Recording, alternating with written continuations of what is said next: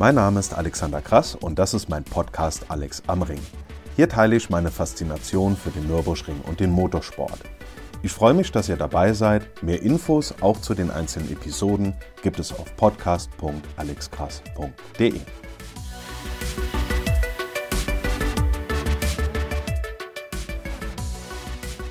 So, weiter geht's mit der Geschichte der schönsten Rennstrecke der Welt. Nachdem es in der ersten Episode dieser Reihe um die Anfänge des Nürburgrings ging, werfen wir heute einen Blick auf den Nürburgring vor, während und nach dem Zweiten Weltkrieg.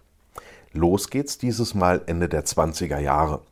Wie große Teile der Welt litt Deutschland und somit auch Motorsport Deutschland unter den Folgen der Weltwirtschaftskrise ab 1929. Zuschauer blieben aus, Werke fuhren ihr Motorsportengagement zurück und so rutschte auch der noch junge Nürburgring in eine tiefe Krise. 1931 war der Tiefpunkt erreicht. Im Januar 1933 kamen die Nationalsozialisten in Deutschland an die Macht und versprachen kurz später zwei Herstellern große Fördergelder für den Motorsport. Natürlich nicht aus Freude an Rennen, sondern hauptsächlich zu Propagandazwecken. Mercedes-Benz und die im Vorjahr aus den Marken Audi, DKW, Horsch und Wanderer gegründete Auto Union begannen, Rennwagen nach der für 1934 geplanten 750 Kilogramm Formel zu bauen. Diese sogenannte Gewichtsformel besagte, dass das Fahrzeug ohne Fahrer, Reifen und Betriebsmittel nicht mehr als 750 Kilogramm wiegen durfte. Wir kommen nun also in die Zeit der sogenannten Silberpfeile und durch die Legende, dass dieser Name beim Eifelrennen 1934 durch das Abkratzen des Lacks bei den Mercedes-Rennwagen entstanden sein soll, also so wurde das von Neubauer erzählt, wird aber mittlerweile stark bezweifelt, ist dieser Begriff trotzdem für immer mit dem Nürburgring und dem Eifelrennen verbunden. Mercedes-Benz konstruierte den W25. Das Anfang der 30er gegründete Konstruktionsbüro Porsche baute für Auto Union den Typ A, die dann beide ab 1934 unter anderem bei großen Preisen rund um die Welt eingesetzt wurden. So auch am Nürburgring, wo das Eifelrennen und der große Preis von diesen Fahrzeugen bestritten wurden. Es begann eine Zeit der legendären Rennen auf großartigen Fahrzeugen, die von Fahrern gelenkt wurden, deren Namen auch heute noch weltberühmt sind. Rudolf Caracciola, Hans Stuck, Hermann Lang, Richard Seaman, Bernd Rosemeyer, Tazio Nuvolari und weitere sind es, die wir auch heute noch kennen, die in den 30ern Zehntausend in die Eifel lockten und die wir mit großartigen und legendären Rennen auf dem Nürburgring verbinden. Mercedes-Benz fuhr den W25 in den Jahren 1934 bis 36 und ersetzte diesen im Jahr darauf durch den W125. Auto Union entwickelte den Typ A für das Jahr 1935 zum Typ B weiter und fuhr dann in den Jahren 1936 und 37 mit dem Typ C, der für viele Motorsportfreunde als einer der schönsten jemals gebauten Rennwagen gilt. Wenn ihr euch einen solchen Typ C einmal in Natura ansehen möchtet, dann empfehle ich euch einen Besuch des Verkehrszentrums des Deutschen Museums in München. Dort liegen übrigens unmittelbar neben dem Typ C auch noch Originalsteine der Steilkurve der Avus bei Berlin. Die entsprechenden Rennwagen von Mercedes-Benz findet ihr im Mercedes-Benz Museum in Stuttgart. Sehen wir uns anhand eines solchen Typ C beispielhaft doch einmal die Rennbedingungen der damaligen Zeit an. Die Fahrzeuge wogen ohne Fahrer, Reifen und Betriebsmittel knapp 750 Kilogramm. Der 6 Liter 16-Zylinder-Motor mit Doppelkompressor und absolut brachialem Sound leistete über 500 PS. Leistungsdaten also top. Jetzt mal zur Konstruktion. Leiterrohrrahmen mit einer Außenhaut, die aus weniger als einem Millimeter dicken Aluminium bestand. Aufbau des Fahrzeugs von vorne nach hinten, Kühler, Lenkrad, Fahrer, 200 Liter Tank, Motor, Differential, Getriebe. Sitzposition aufrecht auf einer kleinen gepolsterten Sitzschale. Gurte Fehlanzeige. Sicherheitseinrichtungen keine. Räder, da sind die meisten Motorradreifen heute deutlich breiter. Alles in allem aus heutiger Sicht absolut unvorstellbare Arbeitsbedingungen für die Fahrer. Dass es keine Gurte gab, hatte unter anderem einen einfachen Grund. Im Falle eines Unfalls würden die Fahrer wohl lieber herausfliegen, als gegebenenfalls in einem brennenden Fahrzeug gefangen zu sein. Da bei den Auto Union der Motor hinter dem Fahrer eingebaut war, während er bei Mercedes-Benz vor dem Fahrer positioniert war, waren die Typen A bis D schwierig zu fahrende, vor Kraft nur so strotzende Heckschleudern, die nur von wirklichen Könnern beherrscht werden konnten. Einer davon und wohl der legendärste Fahrer der damaligen Zeit, das war der noch junge Bernd Rosemeyer. Sein erfolgreichstes Jahr auf dem Nürburgring war 1936, wo er mit dem Eifelrennen sowie dem Großen Preis beide prestigeträchtigen Rennen gewann.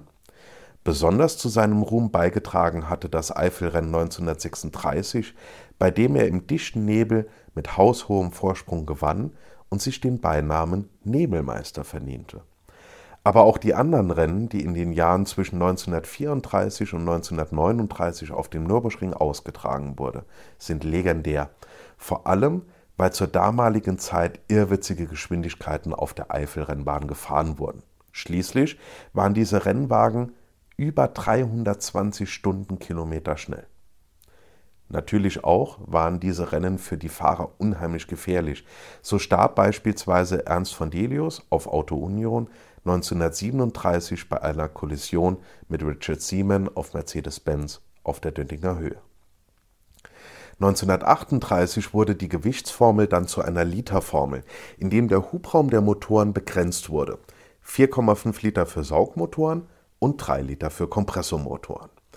Auto Union baute hierfür den Typ D, Mercedes-Benz konstruierte den W154. Bernd Rosemeyer hatte diese Zeit allerdings leider nicht mehr miterlebt, da er Ende Januar 1938 auf der heutigen A5 zwischen Frankfurt und Darmstadt bei Rekordfahrten von einer Windböe erfasst wurde, sich bei über 400 Stundenkilometern überschlug und dabei ums Leben kam.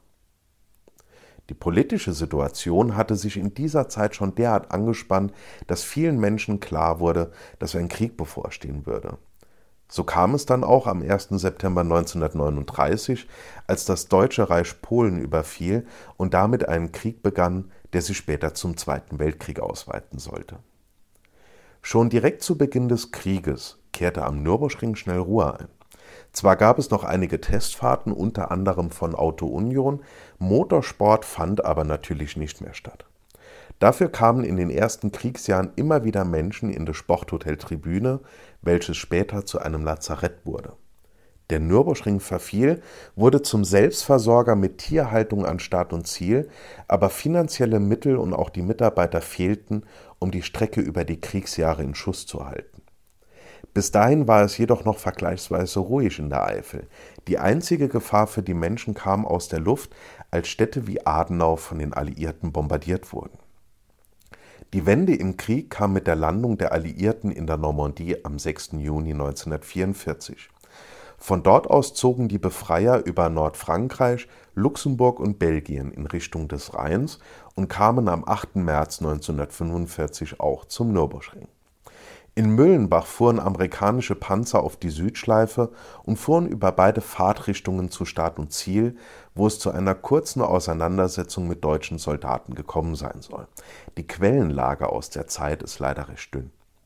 Natürlich sind die Ketten eines Panzers, der rund 35, sagen wir mal, Tonnen wiegt, nicht mit den Gummireifen eines 1000 Kilogramm Rennwagens vergleichbar und so nahm der Streckenbelag einiges an Schaden. In den beiden Monaten bis zum Kriegsende kamen noch teils erhebliche Schäden an Gebäuden und Einrichtungen hinzu, einiges wurde geplündert, ein Verwaltungsgebäude brannte aus, auch die anderen Anlagen wurden stark beschädigt.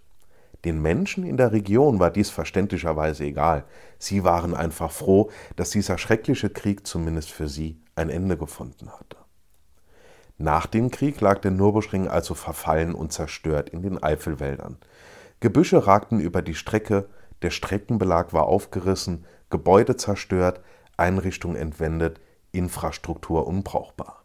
Viele Stimmen wurden laut, die besagten, dass es sich einfach nicht mehr lohnen würde, den Nürburgring wieder aufzubauen.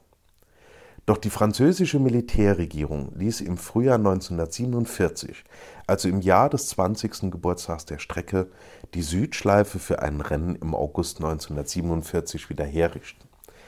Der in Anführungszeichen Speiseplan dieses Rennens ist heute noch vielen Freunden des Nürburgrings bekannt. Zur Eintrittskarte gab es einen Verzehrbon über Brötchen, Wurst, Kartoffelsalat und ein Glas Wein dazu. Nach den langen Jahren der Entbehrungen und des Leids natürlich ein willkommenes Geschenk, und so kamen wieder Tausende zum Nürburgring. Mit dem eingenommenen Geld und weiteren Subventionen wurde dann 1948 auch die Nordschleife wieder aufgebaut, so dass im Jahr 1949 der gesamte Nürburgring wieder voll funktionsfähig war. Natürlich ging es bei diesem Wiederaufbau weniger um nostalgische Liebe zu einer Rennstrecke, sondern einfach darum, dass ein funktionierender Nürburgring der Region helfen würde, sich nach dem Krieg selbst wieder auf die Beine zu stellen. Der Nürburgring wurde nach 1927 wieder zum wirtschaftlichen Motor der Eifel. Und so kam es, dass die Region schon wenige Jahre nach dem Krieg wieder an eine Zukunft denken konnte. Natürlich litten auch die Automobilhersteller wegen Materialmangel, zerstörten Fabriken und fehlendem Fachpersonal unter den Folgen des Krieges und an ein direktes Anknüpfen an die Zeiten vor 1939 war erst einmal nicht zu denken. Doch schon 1950 kam in der internationalen Motorsportwelt eine neue Rennserie auf, die heute als die Königsklasse des Motorsports gilt, die Formel 1. Ab 1951 fuhr diese neu gegründete Weltmeisterschaft, die im Prinzip eine Fortführung der Vorkriegs-Grand Prix Europameisterschaft war, dann auch in der Eifel. Und 1952 konnte der Nürburgring dann auch mit positivem Blick in die Zukunft das 25. Jubiläum der Eröffnung der Strecke feiern. In den folgenden Jahren sollten auf dem Nürburgring tolle Rennen stattfinden, jedoch sollten teils heftige Unfälle auf anderen Rennstrecken in Europa, aber auch unmittelbare Auswirkungen auf den Sport am Nürburgring haben. Mit diesen Themen geht es dann weiter in der nächsten Episode aus dieser Reihe mit dem Titel Epoche 3 die goldene Zeit des Motorsports am Nürburgring.